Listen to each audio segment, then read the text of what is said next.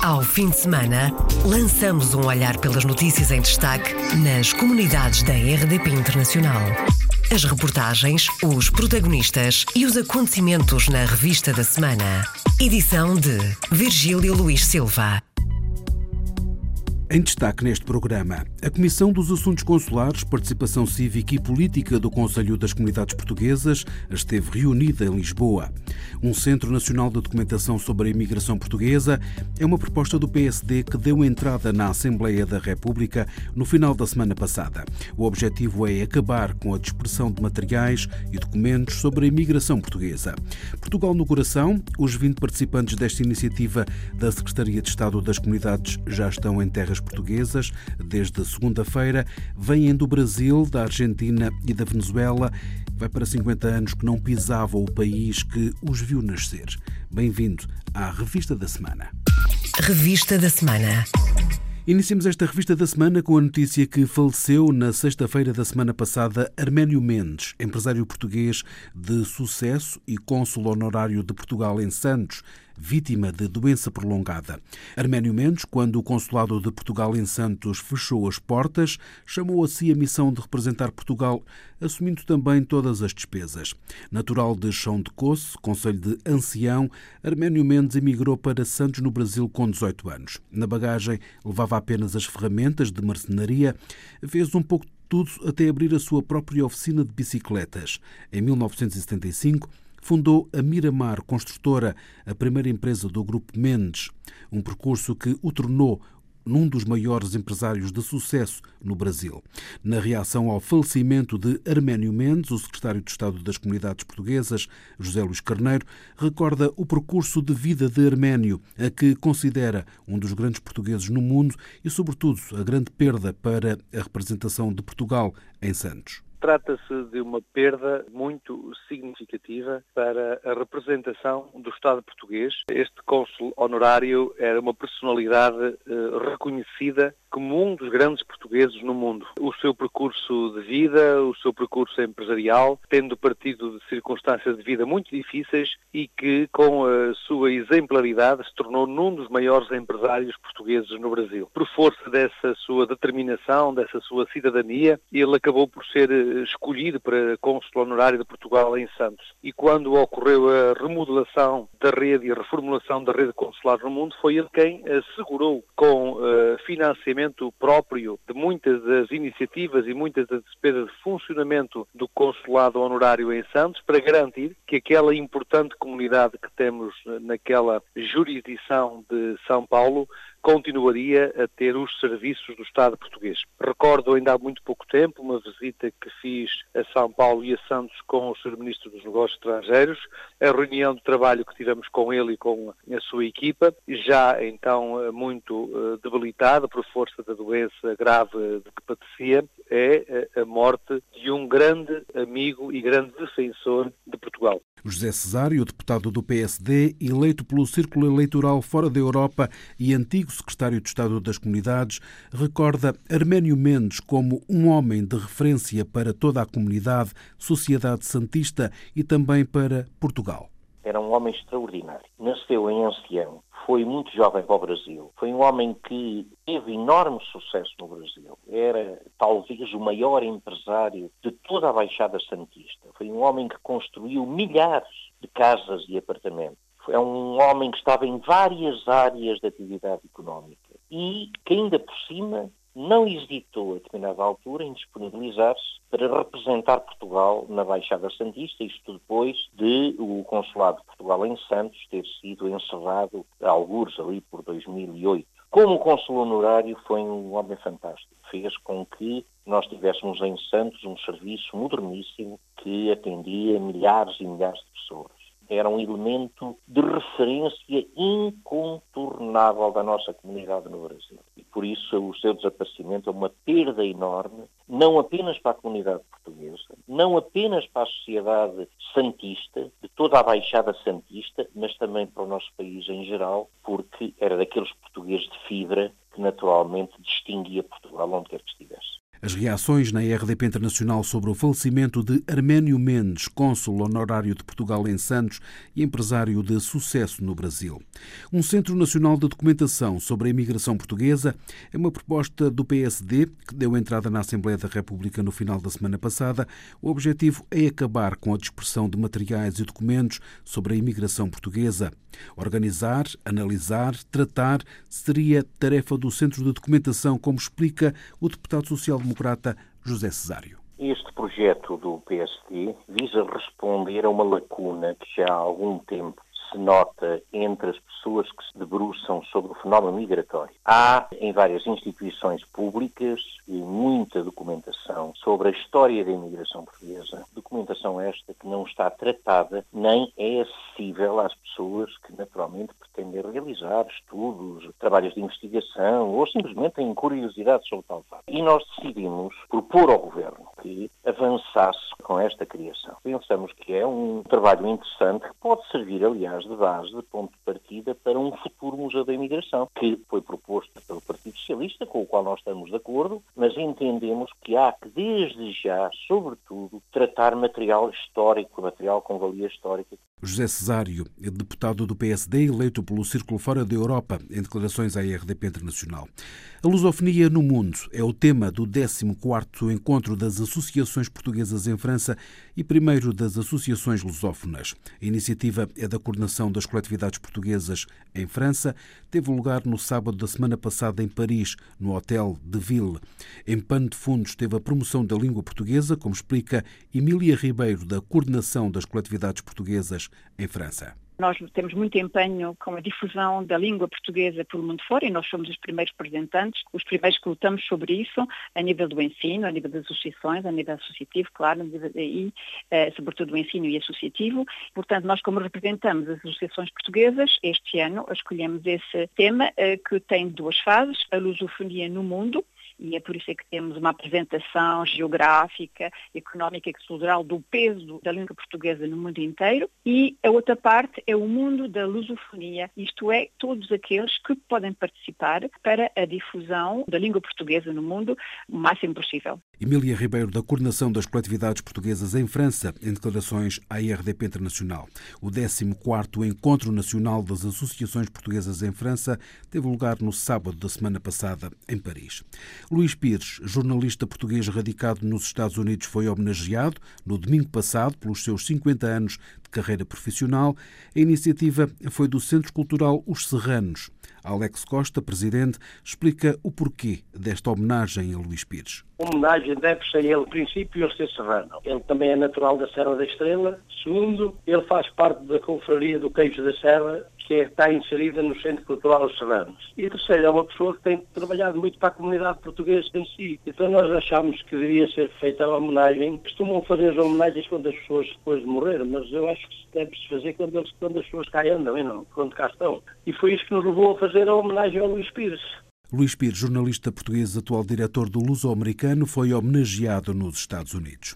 Há cada vez mais brasileiros a querer passaporte português, os pedidos têm aumentado nos consulados, muitos querem mudar-se para Portugal por causa da crise e da insegurança no Brasil, outros querem apenas portas abertas para a União Europeia.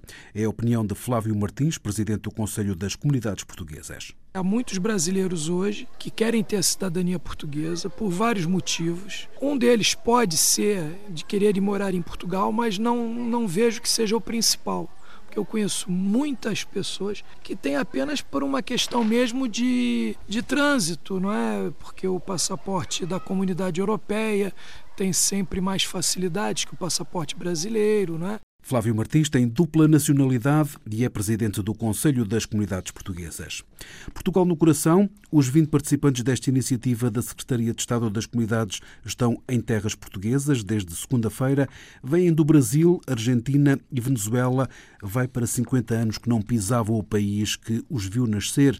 Foi o que disseram à RDP Internacional Hilda do Céu Pereira, a que foi a primeira a quebrar o silêncio. Eu nasci na Beira Alta, uma terrinha muito simples, arcas de CD. A minha infância foi muito sacrificada, no caso. Minha família é muito pobre, trabalhei muito com uma enxada nas mãos. Para melhorar de vida, a gente imigrou. Foi com 20 anos para o Rio de Janeiro. E estou lá até hoje. Eu vou fazer 60 anos, 22 de maio, da agora do próximo ano. A minha família está toda lá. Venho no meu país e não consigo ir na minha terra. Eu queria, sim, pelo menos, visitar o túmulo da minha mãe. Era o que eu queria. Infelizmente não posso. Paciência. Sou Américo Morgado de Baixo, sou da Argentina, fui com a minha mãe e a minha irmã quando tinha 3 anos, do ano 50, e nunca mais pude volver a Portugal. Mas estou muito, muito, muito contente de dar-me esta oportunidade de poder vir aqui a Portugal. Eu nunca, nunca pensei que ia, que ia poder vir outra vez. Posendas. Eu sou de toda essa parte. Eu me chamo Maria Bela Pereira, nasci no Campanário, Ilha da Madeira. Francisco Pereira, nasci no Campanário, Ilha da Madeira. Vivemos os dois em Valência, a duas horas de Caracas. Temos lá 52 anos que estamos lá. Muita alegria, não esperava. Nem como passou pela cabeça semelhante coisa. Não tinha memória de vir para cá. Um abraço para todos os que estão escutando. Na cerimónia de boas-vindas que decorreu na sede da TAP, o secretário de Estado das Comunidades sublinhou a importância do reencontro destes portugueses eh, com o seu país. Há um reencontro de portugueses que não vinham a Portugal por razões de natureza económica, por força de uma parceria entre a Direção-Geral dos Assuntos Consulares e das Comunidades Portuguesas, a TAP e também o INATEL, é possível proporcionar a estes nossos conterrâneos um reencontro com o país eh, e estamos convictos de que muitos daqueles que agora aqui vêm, porque muitos partiram há 60 anos de Portugal, já terão dificuldades em reconhecer o país, porque vão visitar o país de norte norte ao sul. E, portanto, trata-se de, um, de um momento muito especial, porque é um momento de solidariedade com esses nossos conterrâneos, de lhes proporcionar um reconhecimento das suas origens e dos seus locais de partida. Emocionante foi assim que Fernando Pinto, presidente da TAP, se referiu à visita destes portugueses, comparando-a com a do seu avô, também ele imigrante, no Brasil, natural de Marco de Canaveses. Pessoalmente, isso tem uma importância muito grande para mim, porque eu acompanhei isso do meu avô. É, o meu avô do Marcos Canavés nasceu aqui, com 17 anos foi para o Brasil e nunca tinha retornado. E em uh, eh, 50 e poucos é que ele acabou de navio voltando e tal, e foi a maior realização da vida dele. Fazer uma visita a Portugal, rever tudo. Mas foi uma vez só. Então é muito difícil isso, e agora eu vejo o entusiasmo de todos eles e tal, voltando alguns com 60 anos depois. A única oportunidade que teve é emocionante. Portugal no Coração, os participantes desta 21 edição vêm do Brasil, Argentina e Venezuela e vão estar por cá até dia 26 deste mês de outubro. Lançado em 1996, o objetivo do programa é trazer a Portugal portugueses com mais de 65 anos de idade, residentes fora da Europa e que, por razões de ordem económica, não visitam o nosso país há mais de 20 anos. A Comissão dos Assuntos Consulares, Participação Cívica e Política do Conselho das Comunidades Portuguesas esteve reunida em Lisboa. No arranque dos trabalhos esteve o secretário de Estado das Comunidades Portuguesas, que foi dar conta aos conselheiros de algumas das medidas em curso. Está também já em funcionamento os 80 estagiários do PEPAC que estão também já colocados em posto. Está em curso mais um concurso para 27 postos consulares. Está também a decorrer o concurso para adidos da Embaixada, do novo decreto-lei de apoio ao associativismo e, portanto, foi possível dialogar com eles, mostrar-lhes o que está a ser feito e poder receber os seus contributos e as suas recomendações. Os membros da Comissão dos Assuntos Consulares, Participação Cívica e Política do Conselho das Comunidades Portuguesas foram recebidos na terça-feira à tarde, em audiência na Comissão de Negócios Estrangeiros e Comunidades Portuguesas e participaram no seminário Voto Eletrónico O Caminho para uma Democracia Mais Participativa. Em declarações à IRDP Internacional, José Luís Carneiro anunciou ainda que na terça-feira começaram as ações de formação dos postos consulares, atendo por base o movimento associativo. Vamos iniciar a primeira ação de formação dos postos consulares, outras se seguirão relativas à formação dos dirigentes associativos, tendo em vista aproveitarem ainda melhor as condições de apoio do Estado português ao movimento associativo das comunidades portuguesas. Em modelo de videoconferência, o secretário de Estado das Comunidades Portuguesas em declarações à IRDP Internacional. O voto remoto é a solução mais barata, o voto eletrónico é incontornável, são constatações do seminário que decorreu na terça-feira no Parlamento, foi promovido pela Comissão dos Assuntos Consulares e Participação Cívica do Conselho das Comunidades Portuguesas, numa altura em que várias propostas sobre o voto eletrónico vão começar a ser discutidas em comissão parlamentar. Esclarecer as pessoas foi o objetivo. Resultou Agora falta a decisão política, explicou a RDP Internacional José Duarte, da Comissão dos Assuntos Consulares. Eu creio que os seus deputados deveriam pensar muito nesse aspecto, porque nós estamos em situações no Brasil ou no mundo em que os consulados estão muito distantes do eleitor e por isso é muito importante esse voto eletrónico, porque vai facilitar a vida dos portugueses que querem votar, participar do ato cívico e que estão longe dos seus consulados. Está tudo nas mãos do Parlamento a decisão sobre o voto eletrónico para os portugueses no estrangeiro. Noutra comissão das comunidades, a dos assuntos sociais, foi discutida a necessidade de facilitar o acesso aos programas de apoio a imigrantes carenciados e idosos. António Freitas, desta Comissão Social das Comunidades, tem esperança que se passe das palavras aos atos. Há coisas que temos que ir melhorando porque a pessoa, por exemplo, tem um pequeno casa, um pequeno apartamento e já tem a idade e, portanto, havia que ser flexibilizado e o Sr. Secretário de Estado está mobilizado e também com o seu Diretor da Social também estão sensibilizados para isso. Pensamos que isso vai ser não só um projeto, senão uma realidade muito pronto. Comissões temáticas do Conselho das Comunidades reunidas em Lisboa em dois dias de trabalho produtivos, diz o dirigente Flávio Martins. Eu acho que as três comissões procuraram abordar temas os mais relevantes para cada uma, não é? E agora eles farão os seus pareceres, os seus documentos, que serão encaminhados ao Conselho Permanente para que nós então toquemos isso adiante. Mas acho que foram dois dias de muito trabalho, intenso trabalho, e acho que sairão bons resultados daqui. Declarações à RDP Internacional de Flávio Martins, presidente do Conselho das Comunidades Portuguesas. Comissões arbitrais para intermediar e fiscalizar os casos dos lesados do BANIF e do BES foi a proposta apresentada também na terça-feira numa comissão parlamentar. Jacinto Silva, presidente da Associação dos Lesados do BANIF, explicou à jornalista Paula Machado, da RDP Internacional, que foram conseguidos novos apoios. A vinda aqui à Assembleia foi no sentido de aquilatar a disponibilidade da Ordem dos Advogados e seu bastonário relativamente à criação de comissões arbitrais, que eu penso que será se calhar um modelo certo. Depois de todo este nosso percurso junto das entidades que foram envolvidas na resolução, julgo que será o, o passo certo para definirmos um perímetro e um modelo de concluir um processo que é longo, temos vindo a reivindicar e que não é nem mais nem menos do que ressarcir as pessoas daquele dinheiro que elas investiram e que acreditaram no sistema bancário português e que não os protegeu. A explicação do porta-voz dos lesados do Banif pelos lesados do BES e a esperança de Luís Marques no trabalho das eventuais comissões arbitrais. Acreditamos que essas comissões arbitrais, quando forem criadas, poderá talvez ressarcir a totalidade do capital que os imigrantes depositaram. Atualmente nós temos efetivamente em cima da mesma proposta comercial, mas falta tudo o que é juros e 25% do capital que nós agora acreditamos que essa comissão arbitral poderá vir a implementar para que nós recebemos, pelo menos, já não falo o que nós perdemos ao longo dos três anos, ou quatro, ou cinco, mas pelo menos receber o capital que a gente lá depositou. Estamos a falar um universo de quantas pessoas residentes no estrangeiro? No estrangeiro estamos a falar é um universo de 12 mil contas, 12 mil e tal contas e 8 mil pessoas. Luís Marques, da Associação dos Imigrantes Lesados do BES, em declarações à jornalista Paula Machado. Diminuiu, e muito, o tempo de espera em Paris para fazer o cartão de cidadão ou pedir o passaporte no consulado.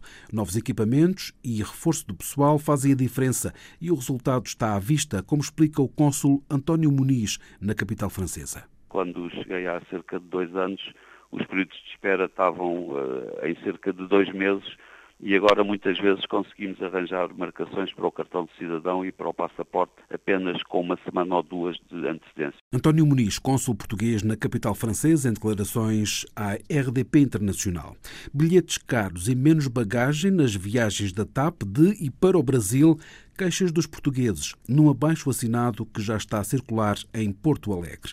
Uma decisão saída do encontro das associações portuguesas do sul do Brasil, com António David, conselheiro das comunidades portuguesas por Porto Alegre.